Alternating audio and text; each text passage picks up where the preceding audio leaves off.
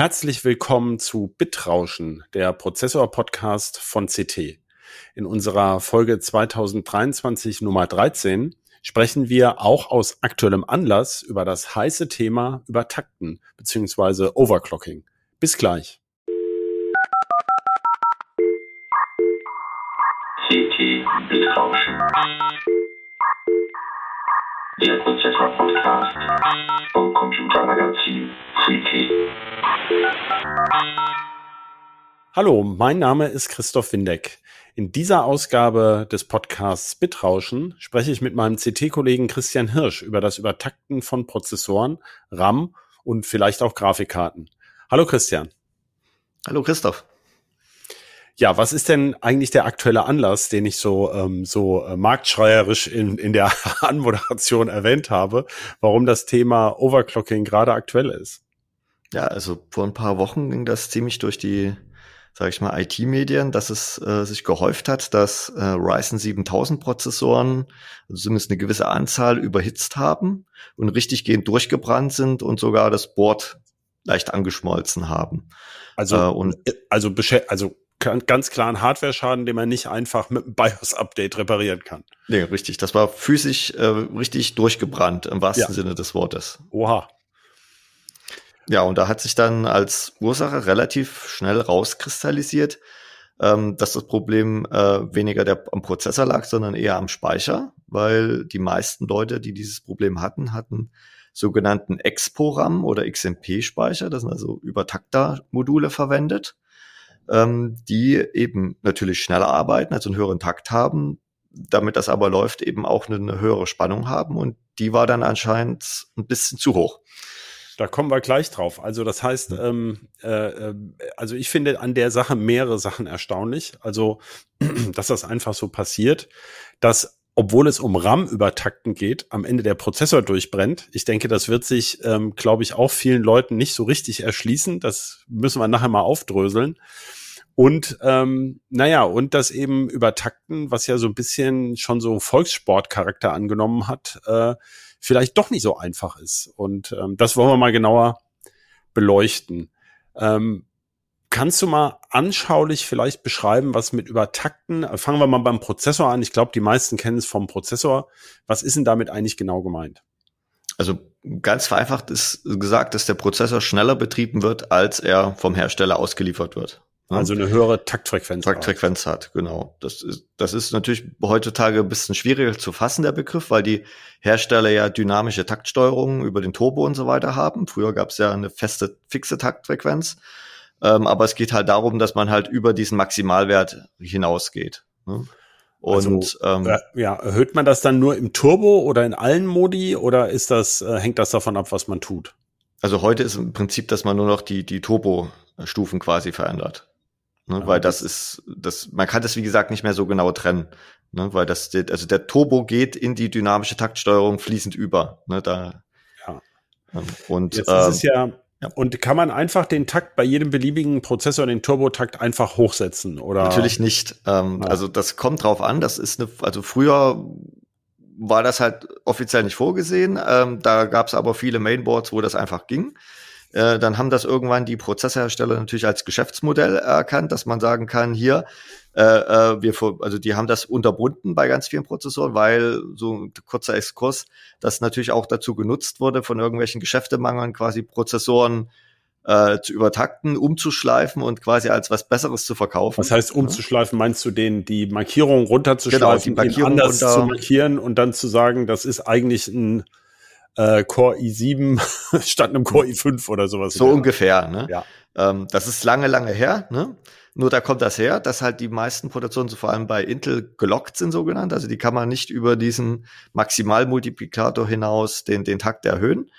Ähm, deshalb hat halt, äh, um diesen Markt dennoch zu bedienen und da auch noch ein paar Euro zu verdienen, hat halt Intel die sogenannten K-Prozessoren äh, im Markt. Bei AMD ist das ein bisschen äh, flexibler. Die erlauben das bei sehr vielen Prozessoren, sage ich mal, oder fast allen.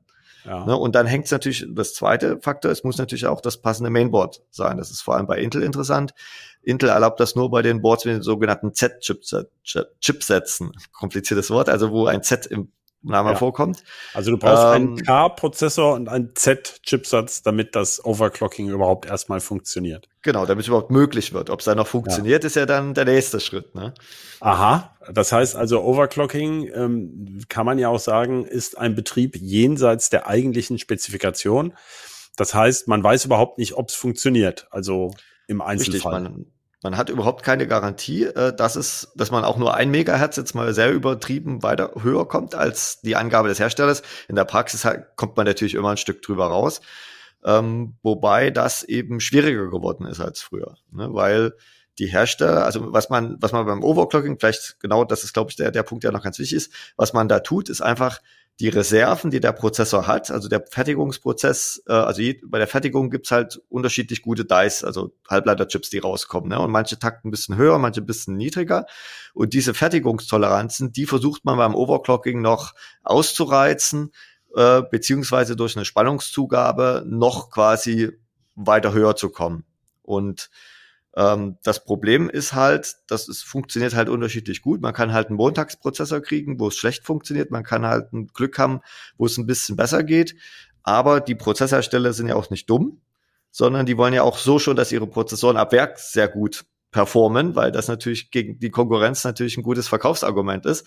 Und deshalb gibt es, was ich auch schon angesprochen hatte, diese Turbo-Stufen, die oder diese, diese dynamische Taktsteuerung, die halt versucht, in jedem Lastzustand, also je nachdem, äh, also der Prozessor taktet unterschiedlich schnell, je nachdem, ob da jetzt Gleitkomma oder Integer-Leistung äh, gefordert ist oder wie viel Kerne Oder da jeweils viele Kerne, ausgelastet ne? sind. Mhm. Ne? Das ist das Hauptargument. Und dann gibt's natürlich gewisse Grenzwerte. Ne? Wenn der, das, die Maximaltemperatur erreicht wird, taktet er nicht höher. Wenn zum Beispiel das Power Limit erreicht wird. Ne? Und beim Overclocking muss man natürlich einen Teil dieser Grenzwerte aufheben, zum Beispiel das Power Limit. Ne? Man will ja nicht, will ja sagen, ich will ja eben mehr Leistung haben. Das muss man sagen, Prozessor riegle nicht bei 65 oder 100 Watt ab, sondern darfst Äh, auf ich- 200 ich Watt mal, verheizen. Ich muss mal einen Schritt zurückgehen. Ja, Power Limit, was bedeutet das? Also die Leistungsaufnahme, der Prozessor weiß selber, wie viel Leistung er aufnimmt und hört dann auf, höher zu takten oder wie kann man sich Richtig. das vorstellen? Genau, äh, der, der Prozessor, in den Prozessoren sitzen heutzutage ganz viele Sensoren drin. Also bei AMD weiß ich zum Beispiel, dass in so einem Standardprozessor mindestens 20 Temperatursensoren alleine drin sind. Und natürlich überwachen die auch die ganzen Ströme, also die, die, die Ströme der verschiedenen Spannungsschienen, äh, Schienen, die da reingehen, äh, auch als Schutzfunktion. Da kommen wir nämlich später noch dazu bei diesem Beispiel, weil da hat nämlich was nicht funktioniert. Na, offenbar. Ähm, Normalerweise ja. brennen die Prozessoren ja Genau. glücklicherweise Ne? nicht. Normalerweise ist es so heutzutage, dass die Prozessoren, wenn der Kühler runterfällt, also Worst Case, dass dann kein Hardware-Defekt auftritt, weil die in so Sekundenbruchteilen äh, quasi äh, erkennen, Prozessor wird zu heiß, ich reduziere meine Taktrate, setze die Taktzyklen aus und das gleiche passiert im Normalbetrieb, ähm, wenn halt der das Power Limit erreicht ist. Und jeder Prozessor hat ein unterschiedliches Power Limit. Ähm, bei Intel ist es ein bisschen vertrackter. Da darf der Prozessor für einen kurzen, für einen kurzen Zeitraum sein Power Limit auch, also seine TDP wird früher auch gesagt, überschreiten. Ähm, bei AMD darf er das dauerhaft bis zu einem gewissen Wert, aber das ist ein ziemlich fester Wert. Ne? Also wenn das Board da keinen Unfug macht, dann sehen wir auch ganz klar, dass da kein Watt drüber gegangen wird. Ja, jetzt ist aber das doch für einen für einen Normalsterblichen irgendwie wahnsinnig ähm, verwirrend, wenn du sagst, also du kaufst einen Prozessor, da steht dann irgendwie zum Beispiel 65 Watt TDP drauf oder 125 Watt, dann würdest du ja denken, okay, mein Netzteil muss ja erstmal stark genug sein. Gut, das sind die, aber kommt ja vielleicht noch eine Grafikkarte dazu. Ähm, aber ich habe auch einen Kühler ähm, und einen gewissen Luftstrom in dem Gehäuse. Und dann sagst du, der Prozessor nimmt aber eigentlich mehr auf. Also das Power Limit ist ein ganz anderes. Damit geht es ja schon mal los. Ähm, was bedeutet das denn jetzt aus Endkundensicht? Genau, das ist, das, das ist, ähm, also früher, ich, ich muss, muss immer ein bisschen zwischen AMD und Intel trennen. Also früher war es bei Intel so, dass der Prozessor für halt diesen kurzen Zeitraum, meistens so 30 Sekunden, äh, inzwischen auch ein bisschen länger, seine TDP, also die Thermal Design Power, das ist eigentlich, der Name sagt schon, das bedeutet, wenn du diesen Prozessor verwendest, musst du ein Kühlsystem da drauf packen, was für diese Leistungsklasse ausgelegt ist. Ne? Bei 65 ja. Watt musst du halt einen Kühler haben, der 65 Watt wegschaufeln kann. So. Und der Turbo wurde eingeführt, weil wenn ich jetzt einen kalten Kühler habe, dann kann der ja, ist der thermisch träge, kann man den halt für einen kurzen Moment halt ah, okay. höheren, also den Prozessor schneller betreiben, dass er eben mehr als die 65 Watt verheizt, bis der Kühler halt aufgeheizt ist. Diese Trägheit hat man ausgenutzt. In den letzten okay. Jahren, weil halt der Konkurrenzkampf schärfer geworden ist zwischen den beiden, hat dann Intel aber einfach mal gesagt, naja, wir machen, wir pushen das jetzt viel höher. Also es gibt Prozessoren, 65 Watt Prozessoren, die dürfen über 200 Watt kurzzeitig verbraten. Aha. Und das ist dann halt eben Gut, ist ja schon mal eine überraschende Erkenntnis für genau. viele Leute. Und das ist dann halt eben, da reicht dann eben eine 65 Watt Kühllösung eben nicht mehr aus. Plus, das ist eben auch dann, wie du schon angedeutet hast, fürs Netzteil schwierig, ne? dass dann halt plötzlich irgendwie das Netzteil 200 Watt kurzzeitig an den Prozessor liefern muss. Und wenn da noch eine 200 Watt Grafikkarte drin ist, dann kann es halt mit einem 400 Watt Netzteil schon mal eng werden. Ja. Also halten wir den hm. Punkt noch mal fest. Vielleicht noch mal ganz kurz. Hm. Warum will man denn überhaupt, dass der Prozessor kurzzeitig höher taktet? Also merkt man das im Alltag? Bringt das Vorteile? Ja, das ist äh, ein ganz klares Merkmal. Ähm, das ist vor allem bei Mobilprozessoren, die ja eine sehr, sehr niedrige TTP haben. Die haben ja so bei 15, 25 Watt sind die ja in der Regel. Geht es darum, wenn ich jetzt im Browser eine Webseite öffne, dann wird die ja gerendert. Das dauert ja. ja eine Sekunde oder zwei. Und in der Zeit will ich, damit das halt die Schwuppzizität, um mal dieses Wort äh, wieder ins Spiel zu bringen, ja. was bei CT ja gern genutzt wird, ähm, da fühlt sich das einfach viel schneller an, weil er in dem Moment einfach ne, äh, die Seite halt schneller aufbaut, als wenn der Prozessor nur halb so schnell taktet. Ja, und dann legt er und dann taktet er einfach wieder runter. Das heißt, er genau. verhält sich sowieso hochdynamisch. Richtig. Ja.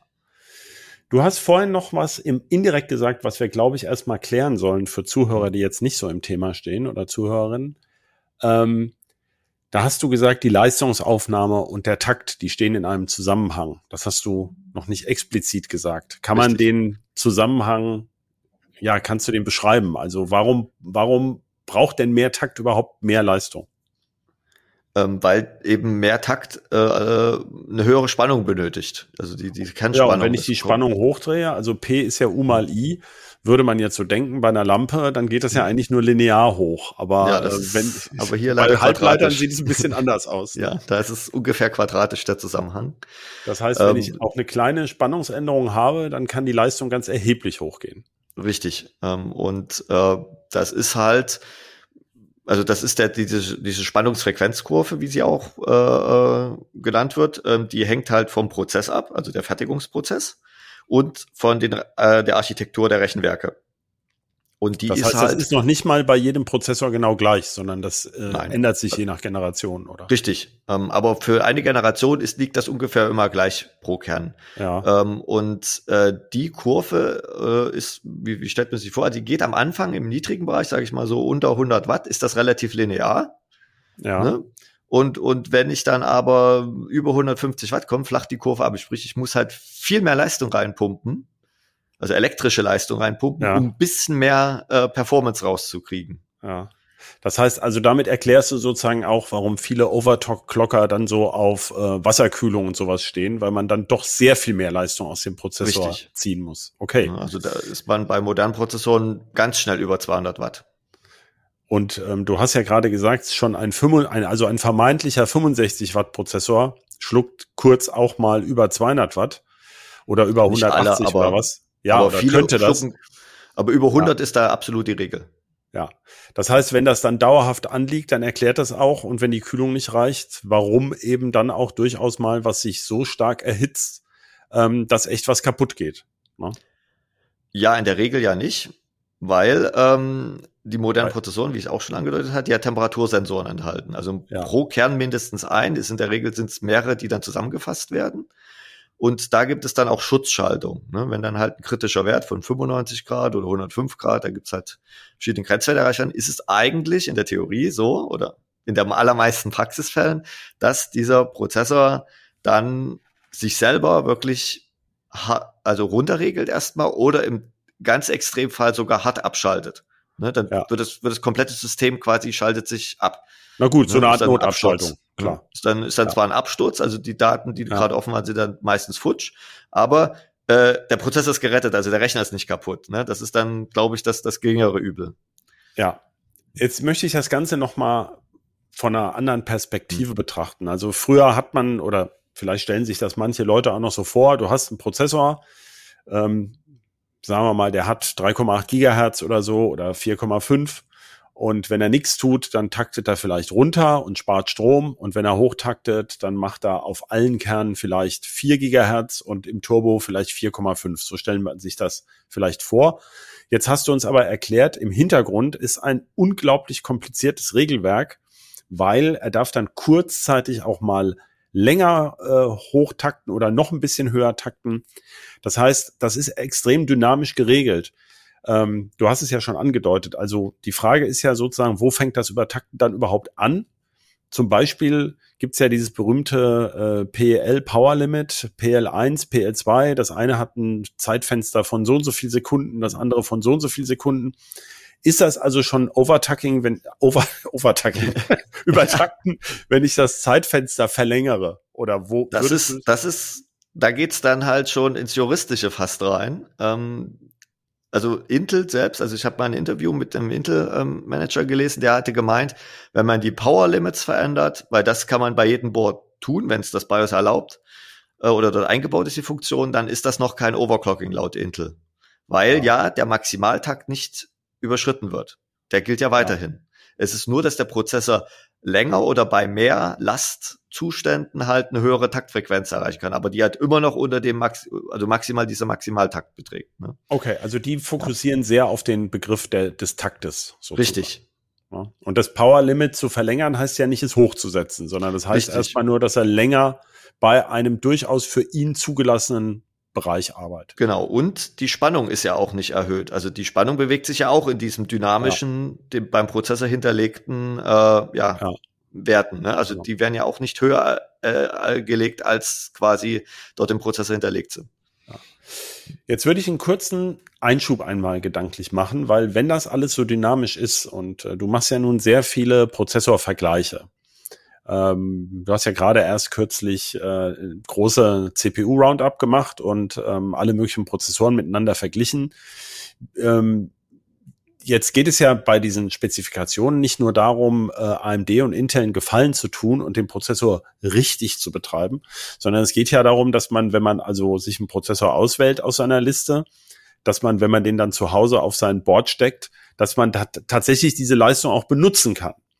Das heißt, ähm, man würde ja davon ausgehen, dass ich kaufe mir ein Mainboard von Asus, MSI, Gigabyte, Biostar, diese ganzen Firmen, wie sie alle heißen, kaufe mir einen Prozessor, stecke den da drauf, habe das Netzteil, was genügend Leistung liefert, schalte mein System ein, dass es sich dann genau so verhält, wie du das gemessen hast, beziehungsweise wie Intel das vorgesehen hat. Ist das so oder ist es nicht so? Nein, es ist bei Intel definitiv nicht so, weil jeder Boardhersteller oder die Boardhersteller gerne vor allem bei diesen K-Prozessoren irgendwelche Werte einstellen, um es mal wirklich so zu sagen. Da werden teilweise die Power Limits auf 4096 Watt, das ist der maximale digitale Wert. Das erreicht der Prozessor zwar nicht, aber ne, wird ja. auf, auf Werte gesetzt.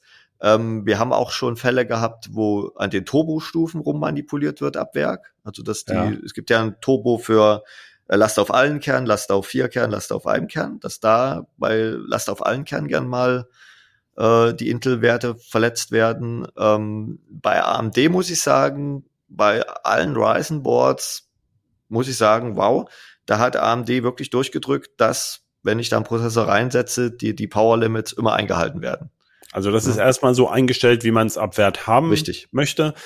Ähm, ich meine, das ist ja jetzt nicht nur für die, für die Kunden, ähm, äh, für die normalen Kunden, die nicht hm. übertakten wollen, interessant, sondern es ist ja auch für Overclocker interessant. Das heißt, wenn also der Bordhersteller ab Werk im BIOS ähm, erstmal irgendwas einstellt, dann weiß ich ja gar nicht, wo ich starte mit meinem Übertakten. Also Richtig. das macht es ja eigentlich noch komplizierter, weil da, da muss ich ja erstmal, ich würde ja eigentlich immer denken, naja, wenn ich jetzt mal das ausprobieren möchte mit dem Übertakten, äh, dann gucke ich erstmal, was sind die Standardwerte und dann setze ich es eins hoch. Wenn aber der Standardwert, der da steht, schon der eins hochgesetzte ist, dann wundere ich mich ja vielleicht. Das heißt, ich muss also erstmal ähm, sozusagen im Datenblatt gucken, was richtig gewesen wäre, bevor ich damit anfangen kann. Ähm, da, da denkst du schon wieder zu kompliziert. Ähm, das Problem ist, die Hersteller, und da schließe ich jetzt niemanden aus, weder von den Board noch den RAM noch den CPU-Herstellern, die verkaufen dieses Ganze nämlich so, ist total easy, da kann nichts schiefgehen, du musst nur im BIOS eine Option umstellen und schon hast du irgendwie x Prozent mehr Leistung. Und das ist genau nicht so, sondern Overclocking, also wir haben nichts dagegen, wir haben ja auch Artikel in CT darüber schon lange gehabt, sondern wenn du übertakten willst, dann und du willst es richtig machen und sicher, dann musst du dich einfach in die Thematik einlesen. Und das ist kompliziert. Das ist nicht einfach. Wir sprechen ja jetzt auch schon 20 Minuten fast. Ne? Äh, und äh, das ist alles nicht so einfach. Und da muss man sich wirklich mit, wie ist die Taktsteuerung, wie funktioniert das mit den Spannungen, welche Option tut was im BIOS, also nicht irgendwo was rumdrehen. Und das ist natürlich kompliziert. Und das ist halt schwierig, weil natürlich Otto Normalnutzer natürlich keinen Bock hat, sich erstmal vor zwei Stunden lang irgendwelche ellenlangen BIOS-Beschreibungen und technische Hintergründe und was passiert und wo ist da ein Limit und welcher Grenzwert bedeutet was, sich einzulesen. Und das ist dann auch um nochmal wieder zum Anfang zu kommen, nämlich ein Grund, warum das passiert ist, was passiert ist bei diesen Ryzen-Prozessoren. Gut, jetzt hast du gesagt, Übertakten ist eigentlich doch komplizierter, als es so ähm, verkauft wird. Man kann sich ja da auch den Sinn fragen, denn ähm, Übertakten würde man ja jetzt mal ganz naiv denken. Ich hole ein bisschen mehr, also ich kaufe mir ein Standardprodukt und zwiebel so ein bisschen mehr raus, als eigentlich geht natürlich gibt ja auch diese Übertakter-Veranstaltungen, wo sie dann mit flüssigem mhm. Stickstoff kühlen auf Boards, die sie meistens nicht bezahlt haben, muss man dazu sagen, weil die will man dann nachher auch nicht weiterverwenden möglicherweise. Ähm, aber mal abgesehen so jetzt als als Heimanwender klassisch. Ähm, wenn ich aber jetzt erst ein teures Übertakterboard mit Spezialfeatures kaufen muss und ein Übertakter-Prozessor und auch noch Übertakter RAM, ähm, dann ähm, ist ja irgendwie der Witz weg, vor allem weil ja am Ende niemand sagt, so viel Prozent mehr kannst du sicher rausholen oder, oder sehe ich das falsch? Absolut korrekt, weil man bezahlt das teure Board, den teuren Prozessor, das teurere Netzteil, was mehr Leistung liefert, den teureren RAM, die teurere Kühlung, damit er nicht überhitzt. Ne? Und da, da sieht man schon, das ist ein Geschäftsmodell. Ne? Ja. Das ist für die Firmen natürlich lukrativ, aber für den Endkunden ist es halt im Unterschied zu ganz früher, wo es halt wirklich auch für sich gelohnt hat, wo man irgendwie 30, 40, 50 Prozent mehr Leistung rausgekriegt hat. Ne, da hat sich das gelohnt zu sagen, okay, ich packe einen dickeren Kühler drauf, dann rechnet sich das für mich. Aber ja. heute investiert man ja in eine Wasserkühlung, ist man ja bei mindestens 100, 150, eher 200 Euro dabei. Ne? So, so schnell kann man den Prozessor gar nicht übertakten. Das geht, das also da kauft man besser einfach den schnelleren Prozessor. Exakt. Also wenn ich mehr Leistung will, also wenn ich viel Leistung will, dann kaufe ich einfach den schnellsten Prozessor, den es gibt. Ne? Und, und was einen ja nicht dran hindert, nicht was einen ja nicht dran hindern muss, aus Spaß auch zu übertakten, kann man ja trotzdem Richtig. Machen. Aber man da, aber, aber es ist halt nicht, es ist nicht, es ist nicht wirtschaftlich, um es mal so ja. zu formulieren. Ne? Also für die Hersteller. Das ist sehr wirtschaftlich. Ne? äh, weil das Risiko trägt der Anwender, aber der Gewinn äh, landet beim Hersteller. Aber ja. äh, wenn man, wie gesagt, wir haben nichts dagegen. Wer Spaß hat, kann sich damit gerne, ne? da gibt's Tools und da kann man gucken, aber ähm, ne, es ist, ist halt nicht mehr wie früher, dass ich da irgendwie, dass man da Geld spart. Ne? Das ist sinnvoller, einfach einen schnelleren Prozessor zu kaufen. Was hältst du denn von diesen Übertaktungsautomatiken? Das habe ich auch immer mal wieder gesehen. Da gibt's so Tuning-Tools, teilweise kannst du die unter Windows starten. Äh, die greifen dann, also letztlich ver verändern die auch Einstellungen im BIOS-Setup oder im BIOS. Man muss dann manchmal rebooten, aber im Prinzip nimmt dir das doch die Arbeit ab und sagt, ich fahre den jetzt mal höher und guck mal die Kurve an. Genau, das, das ist das Versprechen. In der Regel ist es die Automatiken, die wir uns anschauen, oft so, vor allem die der Bordhersteller ist, ähm, wir ballern da erstmal ganz viel mehr äh, Spannung drauf, weil dann wird es schon irgendwie stabil laufen. Ne? Aber es ist ja das beim Overclocking, das ist ja das, wie man es klassisch tut, ist ja, man setzt halt eine Taktstufe nach oben, guckt, läuft stabil, läuft's nicht, erhöht man die Spannung leicht, geht so weiter. Dort ist das Phänomen so, ja, so Pi mal Daumen hatten wir im Labor das, ach, hauen wir nochmal 0,1 oder 0,2 Volt mehr drauf, dann wird's schon bei allen halbwegs stabil laufen. Ne? Und das ist halt, ähm, also diese Automatiken, die gaukeln eine Einfachheit vor, die halt nicht vorhanden ist, sondern es wird einfach mit der Brechstange in der Regel durchgeführt. Ähm, du hast mal geschrieben, es gibt auch das Phänomen, dass ein Prozessor im Grunde letztlich langsamer rechnet, wenn du ihn übertaktest. Ähm, kannst du das nochmal in einfache Worte verpacken?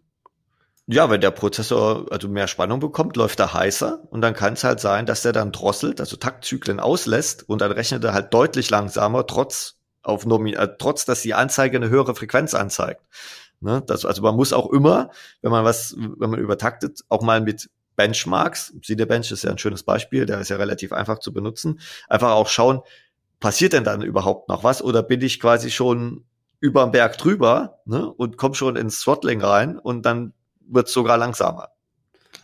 Das heißt also, so richtig übertakten für Dove, ähm, so, das, das gibt es deiner Meinung nach im Grunde nicht. Ja, das Übertakten für doof ist eigentlich ähm, die normale, wenn man den Prozessor nicht übertaktet, sondern einfach die normale Taktsteuerung, dynamische Taktsteuerung verwendet. Da hat der Prozessorhersteller hat sich dabei schon was gedacht und die kennen ihren Halbleiterchip viel besser als irgendjemand anderes und die wissen schon ganz gut, was sie daraus äh, ausreizen können oder nicht. Deshalb ähm, ne, das ist eigentlich die, die Übertaktung, wenn man es mal so ein bisschen äh, in Anführungsstrichen setzt, ist eigentlich schon im Turbo drin. Ne? Okay. Ja, jetzt haben wir dieses Phänomen beleuchtet, so ein bisschen die Grundlagen davon. Ähm, jetzt können wir ja noch mal auf dieses Problem gucken, dass bei diesem äh, AMD Ryzen, äh, es war nur diese 7000er Serie betroffen, ne? Ja. Oder?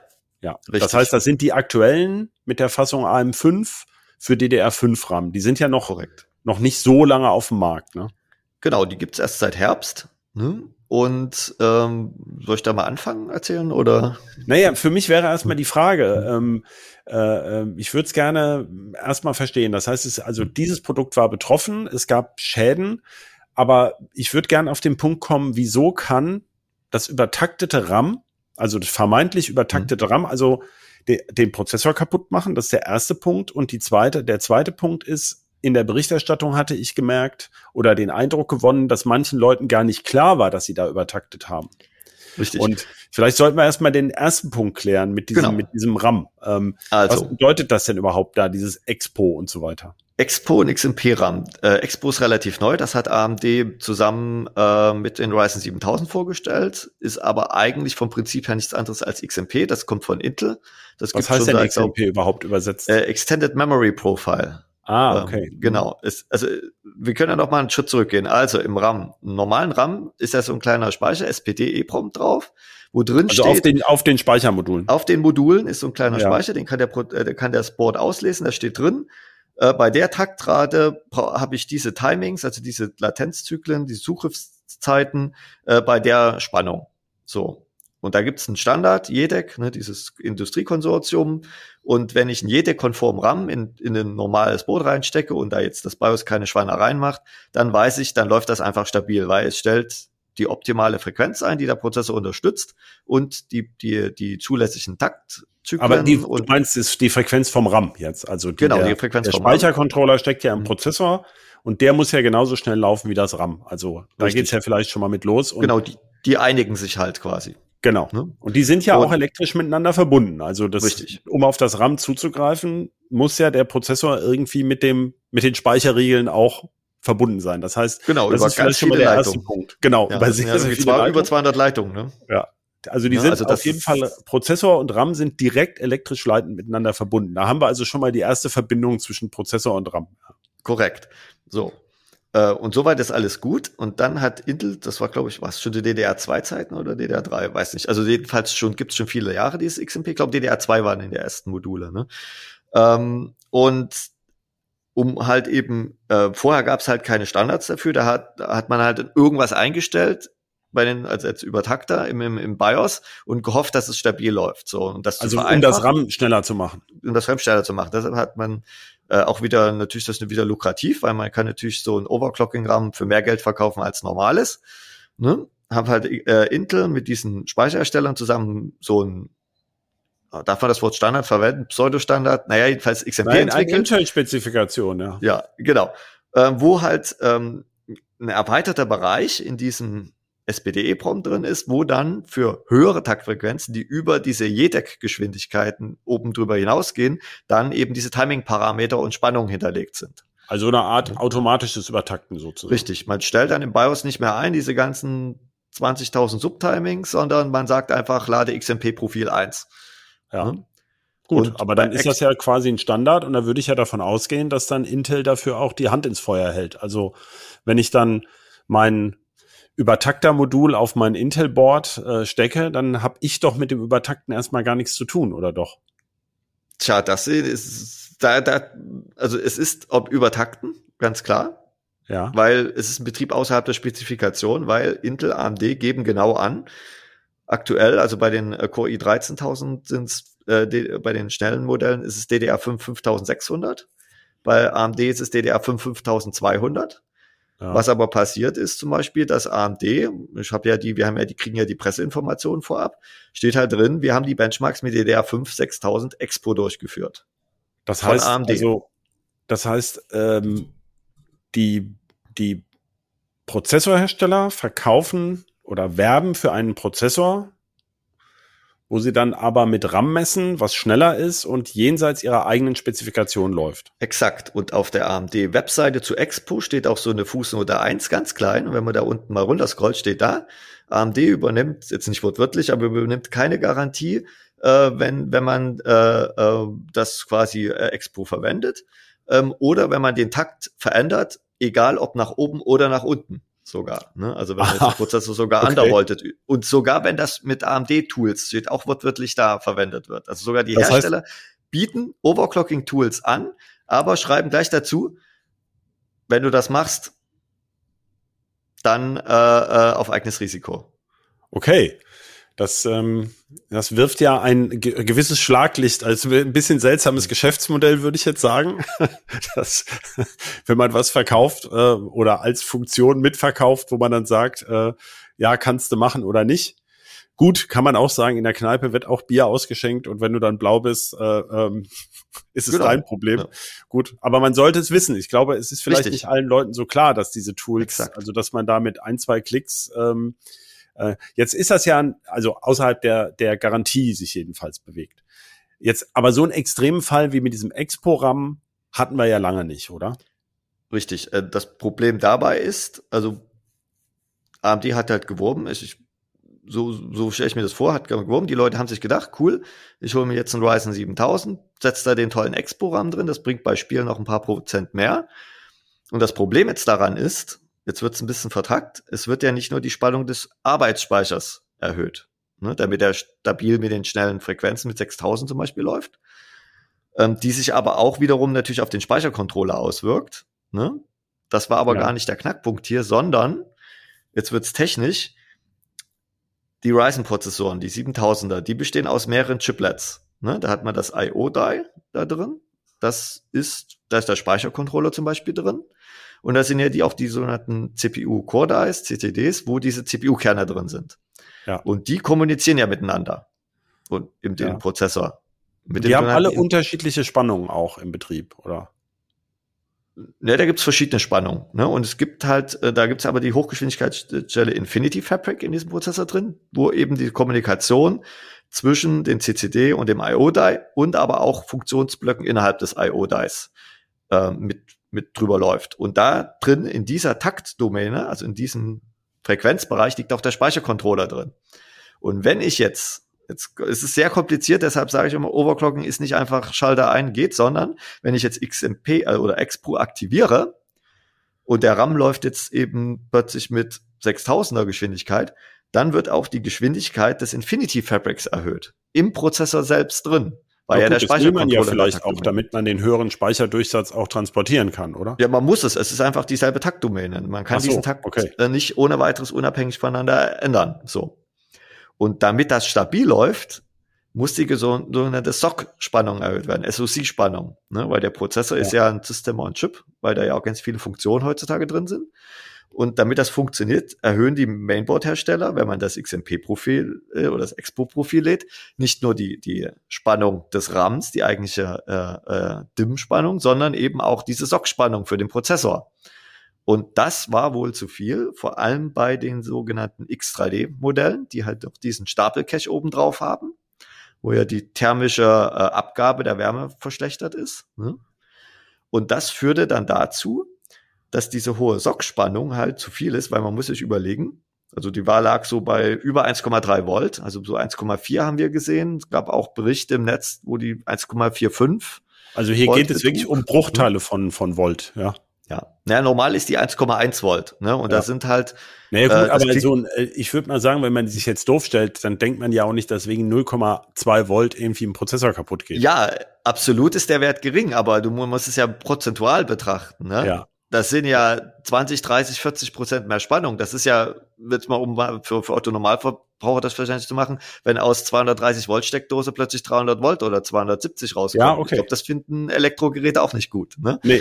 Da hast so, du recht. Ne? Und so, vielleicht, das muss man sich immer, man muss vielleicht immer mal einen Schritt zurückgehen, was das immer bedeutet. Ne?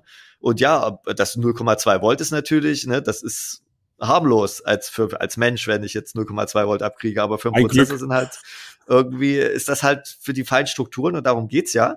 Das ist nämlich der Unterschied, weil übrigens das gleiche ist auch bei den Vorgängern gemacht worden, bei den Ryzen 5000 und Vorhergeneration. Nur, da ist der Unterschied, da war das IO-Die in 14 Nanometer oder 12 Nanometer Technik gefertigt. Jetzt ist das in 6 Nanometer gefertigt. Das Ne? heißt, je feiner die Strukturen werden, desto Mhm. niedriger sind potenziell die Spannungen, die die vertragen. Richtig. Und das ist das Problem gewesen, dass dann was durchgebrannt ist. Und das ist zwar offiziell von AMD nicht bestätigt worden, was ich jetzt sage, aber es gibt halt Insider-Informationen. Und die besagen, was als erstes mit durchgebrannt ist, ist die Schutzschaltung bei zu hohen Temperaturen. Hm, das ist ja eine super, war ja das ist offenbar eine natürlich super dann, Idee, ja. und was passiert ist, die Sock, hohe, zu hohe Sockspannung hat diesen Schaltkreis beschädigt. Dann hat der Prozessor durch die natürlich, äh, weil er höhere Spannung hat und auch unter Last halt, wurde er dann heißer als, als, als, ja, eigentlich er, er sollte, ne? Dann hat die Notschalabschaltung, die glaube ich so bei, also wird so rumgerüchtet, um die 120 Grad dann auslösen soll, hat halt versagt und man konnte das nachweisen, weil Leute diese Prozessoren, diese Defekten auseinandergenommen haben und analysiert haben. Und da hat sich rausgestellt, dass diese Indiumschicht, die zwischen, also das, das, das ist ein, äh, ja, sowas wie, wie Lot, ne, zum Löten, zwischen Heatspreader und Chip, dass das Blasen geworfen hat. Es muss geschmolzen sein. Und das liegt halt weit über 120 Grad, diese Schmelztemperatur. Okay. Ne? Und damit konnte man nachweisen, dass diese Schutzschaltung eben nicht ausgelöst hat und eben dadurch mit beschädigt Gut. wurde. Das waren jetzt ziemlich komplizierte Informationen. Vielleicht kann man, kann, ist es richtig, wenn ich so zusammenfasse, also du kannst das RAM, wenn du das RAM übertaktest heute, übertaktest du zwangsläufig auch Teile des Prozessors mit. Absolut korrekt. Und ähm, ihr habt ja schon mal darauf hingewiesen, dass ja auch ein Problem ist, wenn man jetzt gerne einen besonders effizienten PC hat, damit der die Lüfter leise laufen, dass man da mit dem Übertakten natürlich noch vorsichtiger sein muss, weil ja, wie du schon angedeutet hast, das heißt, wenn ich so ein Expo-Profil lade, wo ich denke, das ist ja nur für das RAM, dann erhöht er aber alle möglichen Spannungen im Prozessor. Das bedeutet ja auch, dass der Prozessor deutlich mehr Strom frisst dann, also auch schon im Leerlauf, oder?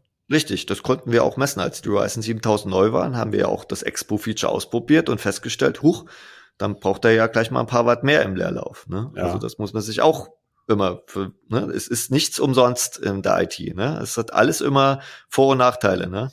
Ja. Ja gut, Spezifikationen. Ich meine, das ist ja sowieso alles so ein bisschen widersinnig. Das haben wir jetzt schon mehrfach gesagt. Aber ich verkaufe dir einen Prozessor X, ähm, behaupte aber, er könne Y, aber auf dein Risiko. Das finde ich alles ein bisschen ähm, schwierig. Ja, man muss natürlich mal, also es ist nicht, also in der Regel ist es so, also jetzt in dem Fall, wo das auch so hochgekocht ist, haben die Bordhersteller und auch AMD gesagt, ja, kein Problem und wir tauschen das alles kostenlos aus und tut uns leid und so und haben ja auch, sie haben ja reagiert. Also es gab, um das mal ein bisschen abzukürzen, gab dann BIOS-Updates, die dann die Sockspannung auf 1,3 Volt maximal Ja, gut, limitieren. aber, aber ein BIOS-Update Ja, aber- muss ja erstmal wissen, dass das Problem existiert und du musst dir Ja. das holen und so. Also wir wissen ja regelmäßig, ich meine, wir wissen vieles über die Sachen, über die wir gerade schreiben, was keine genug Kunst ist, weil wir uns jahrelang Tag ein, Tag aus damit beschäftigen. Aber wer sich so ein Board kauft, kriegt ja vielleicht nicht jede Detailinformation mit äh, und liest das ganze Kleingedruckte. ne? Absolut korrekt. Und aber im Zweifelsfall angenommen, es wäre nicht so hochgekocht oder das Problem wäre erst nach zwei oder drei Jahren aufgetreten, dann ist in Deutschland ja das Problem, ähm, primär bist du ja, musst du erstmal die Gewährleistung beim Händler einfordern. Und der sagt dann einfach hier, die zwei Jahre sind rum, äh, nicht mehr mein Problem. Ja, ja. Da, müsste man das halt schauen- steht ja noch auf einem ganz anderen Blatt, klar. Genau, und dann, dann, dann müsste man über die Herstellergarantie gehen und wir wissen, also das hat uns Intel auch persönlich gesagt, dass sie im Nachhinein prüfen können, ob dieser Prozessor eben übertaktet wurde oder nicht. Die haben da halt irgendwelche Dinge drin, wo sie das nachträglich erkennen können. Mhm. Ne, Genau haben sie das nicht erklärt. Wie die Und- Feuchtesensoren in den Smartphones immer, ja. Ja, die werden da irgendwer welche Register da drin haben, wo die das dann erkennen, ob der dann mit schneller lief als der Maximaltakt. Ja.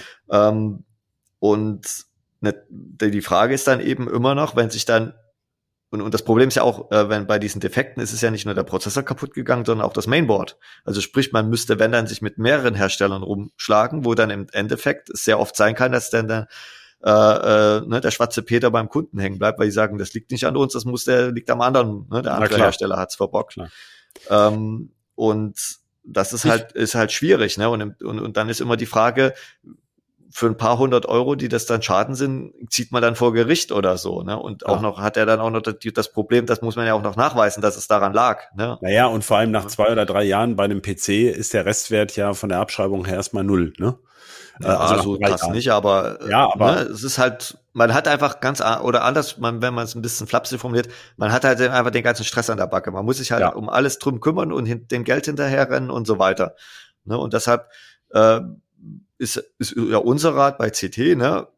Lass es doch lieber mit normal äh, Jedegramm laufen und übertakte nicht, weil wenn es kaputt geht, dann kannst du ganz normal, ne? Gewährleistung Garantien ansprechen. Naja, oder wenn man übertakten will, dann muss oder man. Oder wenn halt du übertaktest, dann liest dich ein, beachte ja. die Risiken, guck auch mal, ich, ich meine, es spricht auch nichts dagegen, denn bei dem Thema Expo, XMP-RAM, ich meine, wenn man sich da eingelesen hätte und man sieht da, huch, Vorher war die äh, Sockspannung 1,1 Volt, jetzt ist es 1,4 Volt. Dreh ich die doch lieber manuell mal ein Stück zurück oder so. Ne? Das kann man natürlich aber nur machen, wenn man halt das Wissen darüber hat. Na gut, da muss man aber lange lesen. Ja. Ich wollte noch mal auf einen anderen Punkt raus. Ähm, es gibt ja auch Undervolting. Also es gibt ja auch Leute, die ihren Prozessor absichtlich langsamer drehen, damit er ein bisschen sparsamer läuft. Ähm, du hast vorhin schon gesagt, dass AMD in der Fußnote geschrieben hat, das finden wir auch kacke. Also auch dafür gibt es keine Garantie. Ähm, ja. Ist ja klar. Ich meine, wenn ich ihm die Spannung runterdrehe, läuft er möglicherweise nicht mehr stabil. Ähm, die erste Frage wäre, bringt das denn überhaupt irgendwas?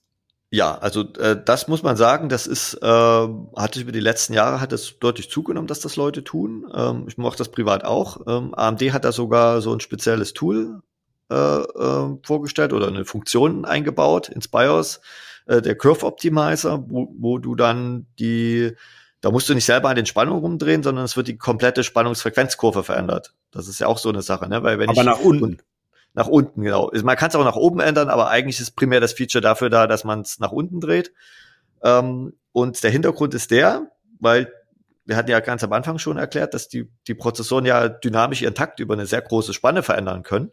Und wenn ich, wenn ich jetzt quasi sage, ich untervolte ihn fix um 0,1 Volt, also sowohl oben unter Volllast, wo er meinetwegen mit 1,3 Volt läuft, als auch im mittleren Segment, wo er vielleicht nur äh, für die Frequenz mit 1,1 Volt läuft, dann ist, bedeutet das aber nicht, dass er, wenn ich überall gleichmäßig 0,1 Volt wegnehme, dass er dann in allen Zuständen auch stabil damit läuft. Ach so, du ja? meinst, je nach, je nach Takt, Voltage-Kombination mache ich nicht überall dasselbe Quantum Richtig. runter, sondern je nach Taktfrequenz mal da ein bisschen mehr, mal da ein genau. bisschen weniger. Okay. Und da ist mhm. wieder, ne, der, der Prozesshersteller weiß viel mehr über diese Halbleiterchips und die Architektur und die Frequenzen, als es jemals von Außenstehender wissen kann.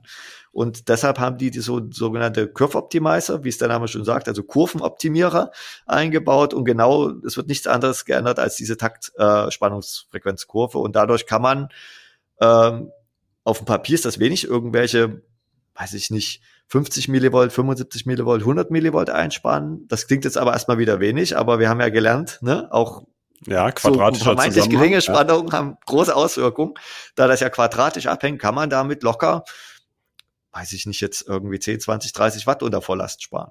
Hm? Also man macht seinen PC ein bisschen sparsamer und die Lüfter drehen ein bisschen langsamer. Richtig. Ähm, was kann denn beim Undervolting oder Underclocking schiefgehen? Kann da auch was kaputt gehen an der Hardware oder? Ist eigentlich, also ich will, kann es nicht ausschließen, ne? Weil, aber in der Regel passiert da nichts. Im Zweifel stürzt halt der Rechner einfach ab oder. Aha, okay. Das kann also, also schon passieren. Ab. Genau, Instabilitäten können immer auftreten.